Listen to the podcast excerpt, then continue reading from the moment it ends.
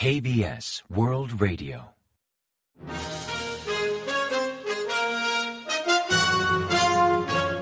Informativo de KBS World Radio. Bienvenidos un día más al informativo de KBS World Radio. Les habla Javier Castañeda y tras el saludo les avanzamos los principales titulares del día 10 de febrero. Corea reanuda el visado de corta estancia a viajeros procedentes de China. Terremotos en Turquía y Siria dejan más de 20.000 muertos. La Fiscalía interroga de nuevo al líder opositor por corrupción. Seúl impone su primera sanción independiente contra ciberataques norcoreanos.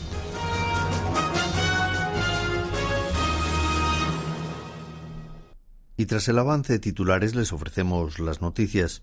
El gobierno ha decidido levantar la restricción de visados de corto plazo a viajeros procedentes de China. Kim Song-ho, un alto cargo del Centro de Prevención y Medidas ante Desastres, anunció la decisión el viernes 10, explicando que la proporción de casos detectados entre viajeros procedentes de China es inferior al 2%, aliviando así la inquietud sobre la posible entrada de subvariantes desde dicho país. También confirmó que Seúl reanudará la emisión de visados de corta estancia a viajeros procedentes de China desde el 11 de febrero y valora suprimir gradualmente otras pautas tras monitorizar la situación. El viernes 10, Corea del Sur reportó unos 13.000 casos de coronavirus, la menor cifra en un viernes en las últimas 32 semanas, mientras que el número de pacientes graves sigue por debajo de 300 por quinto día consecutivo. El número de víctimas tras los recientes terremotos de Turquía y de Siria registra más de 20.000 muertos, superando la cifra del fatal terremoto masivo de Fukushima en 2011, que dejó unas 18.500 víctimas mortales.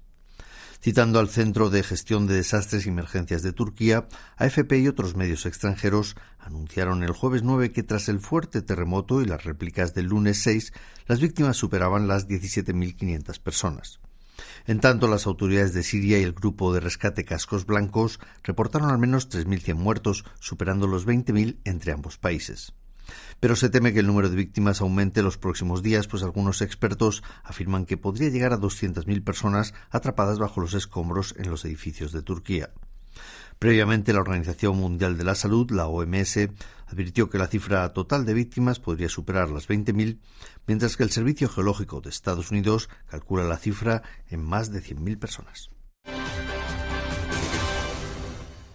Ichemion, el líder del principal partido opositor de Minyo, compareció a las 11 de la mañana del viernes 10 ante la Fiscalía del Distrito Central de Seúl para ser interrogado por posible corrupción en torno a unos proyectos de desarrollo inmobiliario. Los fiscales le interrogaron sobre su presunta participación en proyectos de desarrollo urbanístico en Daejeon y Gwairie, en la ciudad de Songnam, provincia de Gyeonggi, mientras era alcalde de dicha localidad. La Fiscalía citó a Lee a interrogatorio por este caso el pasado 28 de enero, dos semanas y media después de haberle convocado para investigar un posible soborno de terceros vinculado a patrocinios corporativos de Songham Football Club. No obstante, Lee presentó una declaración escrita de 33 páginas y se negó a responder durante el interrogatorio. El gobierno surcoreano ha adoptado su primera sanción independiente contra los ciberataques norcoreanos, considerados como una de las principales fuentes de financiación del programa nuclear y balístico de Pyongyang.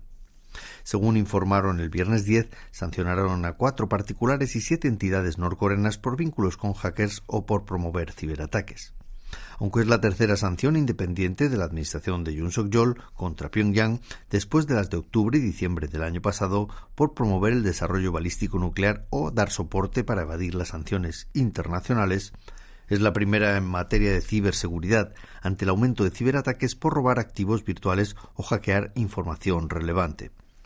El listado incluye nombres no sancionados por otros países hasta la fecha como Chomyong-gre, Song-ring o Chong-song, la Oficina de Reconocimiento Técnico, el Instituto de Investigación número 110 o la Escuela de Automatización de Comandos, dejando entrever que Seúl no solo sigue las sanciones de la comunidad internacional, sino que va por delante en temas relacionados con la península coreana.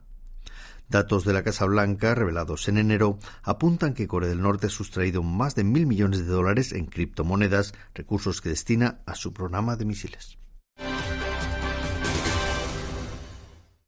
Las agencias de inteligencia de Corea del Sur y Estados Unidos emitieron un aviso conjunto de seguridad sobre actividades ilegales en la red de Corea del Norte por primera vez. El Servicio de Inteligencia Nacional de Corea del Sur, NIS, la Agencia de Seguridad Nacional, NSA, y la Oficina Federal de Investigación de Estados Unidos, FBI, anunciaron el viernes 10 su primer comunicado conjunto de inteligencia. Este comunicado advierte que Pyongyang y otros grupos cibercriminales afiliados usan malware para atacar redes de instituciones clave mediante dominios falsos y redes privadas virtuales o VPN. Posteriormente destruyen, cifran y modifican esos sistemas usando códigos maliciosos y exigen una compensación en criptomonedas para su restauración, aunque nadie garantiza la recuperación de datos pese a abonar el monto exigido. También explica que Corea del Norte presuntamente destina las criptomonedas obtenidas en ciberataques a financiar sus objetivos prioritarios y de inteligencia. Por último, enumera indicadores de compromiso IOC, direcciones de protocolo IP y nombres de archivos sospechosos para facilitar su detección y el bloqueo de ataques de hackers norcoreanos con ransomware. Hive, la agencia de entretenimiento detrás de los archifamosos BTS se convertirá en el mayor accionista de SM Entertainment, otra de las principales agencias de K-pop del país.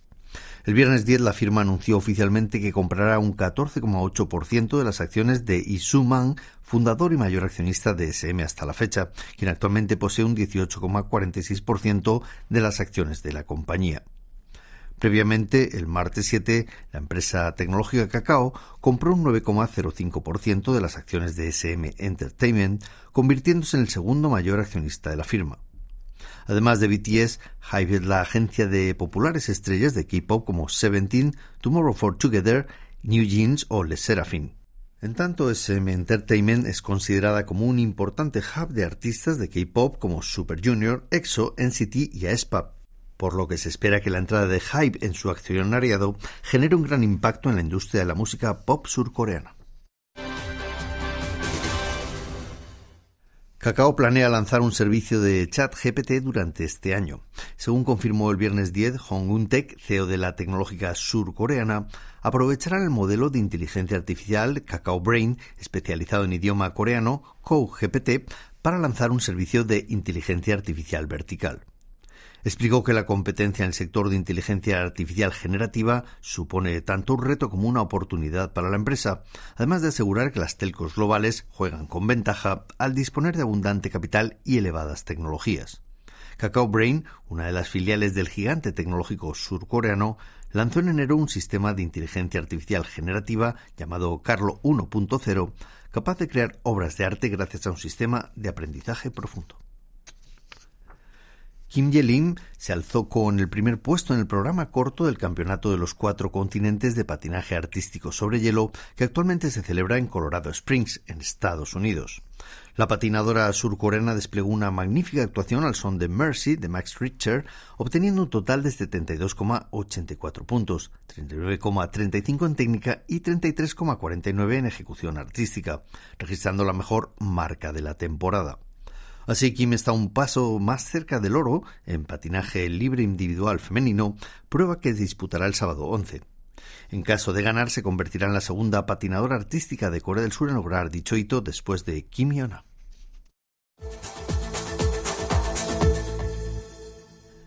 Y ahora pasamos a ofrecerles el pronóstico del tiempo.